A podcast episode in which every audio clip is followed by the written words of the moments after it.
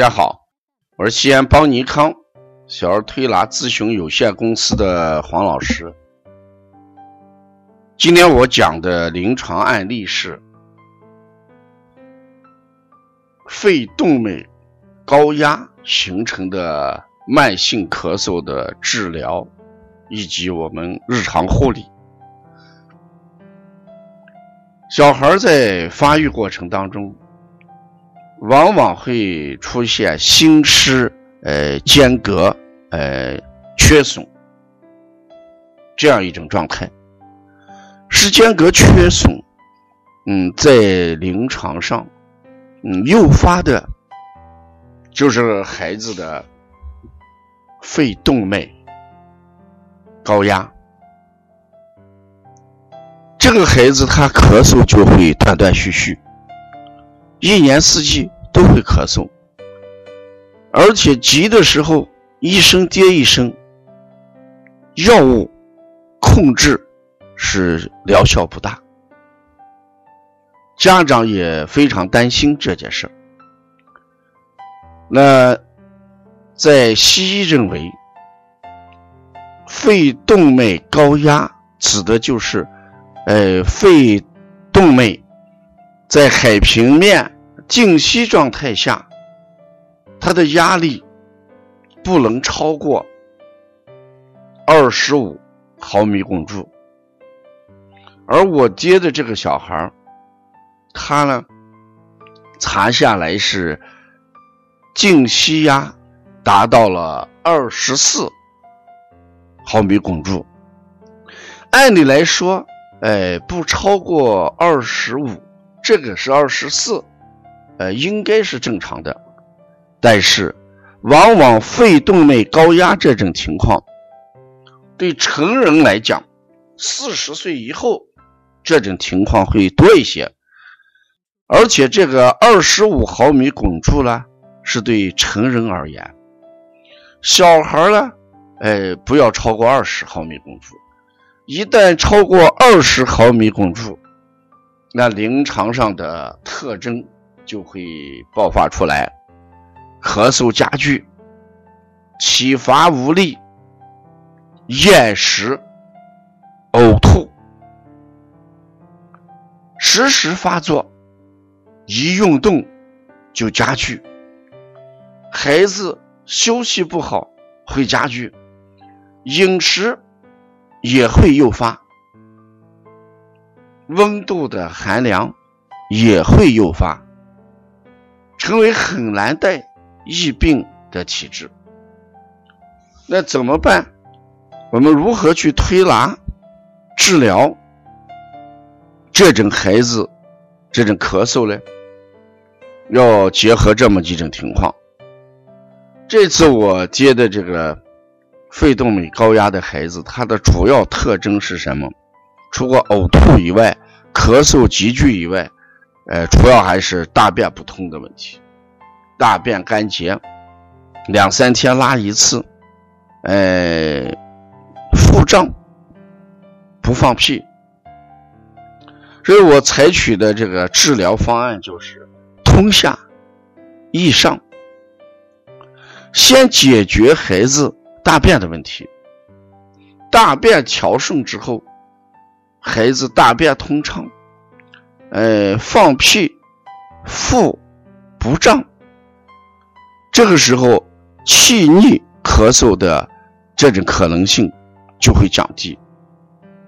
所以第一个阶段，我们主要给孩子通过呃益气养血来通便，通便之后，哎，减少腹胀，降低这个气机。上逆这么一个风险，接下来我们在调理的时候，重点就给孩子要养血，呃，益气，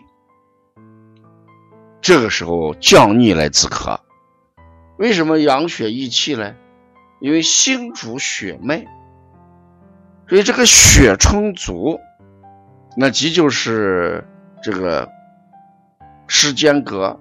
有问题，有点缺损，那只要血液充足、气血足，哎，症状相对的来说就会轻一些。那我们只能通过呃养血益气的方式来提高孩子的脏腑功能，气血足，则脏腑功能就足。所以通过提高他的气血，改变他的气血，来提高脏腑功能，这是我们解决的第二个方案。所以配穴的时候，膻中、气海、嗯关元、嗯三阴交、血海、嗯膈腧，把这些能与气血相关的穴都给他用上。我重点讲一下这种孩子的日常护理。在日常当中，这种孩子是一个什么？呃，易感冒体质，所以尽量让孩子冬天的运动量不要大，让他呢，呃，不要出汗，一出汗，寒邪就容易易感，就会感冒，感冒就会加重他的症状，这是第一点。第二点呢，饮食上。一定要注意，肉蛋类难消化的食物尽量不要摄入，因为摄入一些难消化的食物，孩子就会积食，就会诱发，嗯，他的这种情况。第三一个情况呢，一定要孩子要顺气，不要让孩子生气。孩子这个情志与气有很大的关系。我们经常说气不顺，人生了一肚子气，看来这个气在这个时候，呃，就对这种咳嗽的影响就很大。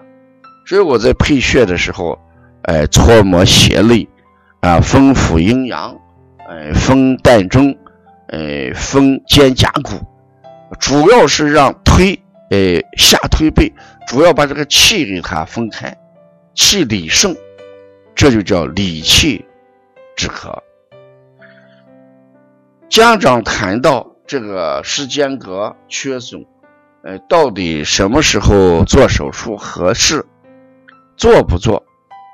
我在临床上的指导意见一般是，呃，手术可以做，但是尽量让孩子发育到一定程度，脏腑功能比较强大一些，孩子的。呃，正气比较足的时候，你可能做这种手术，他的危害性要小一点。刚好孩子这个在生病期间，孩子年龄偏小，气血不足的情况下，你可能做这种手术，相对来说给孩子影响要大一点。到底做不做手术这个事情，我们家长一定要正确的去对待啊，各有利弊。呃，但是我们把孩子这个发展和未来还要考虑进去，在临床上也有一些孩子，呃，随着年龄的增增加，这个血，呃，缺损的这个有八毫米，慢慢就会变成四毫米，甚至两毫米，慢慢会愈合啊。这关于呃肺动脉高压引起的咳嗽，我们在临床上一定要做好。呃，推拿保健和日常的护理，谢谢大家。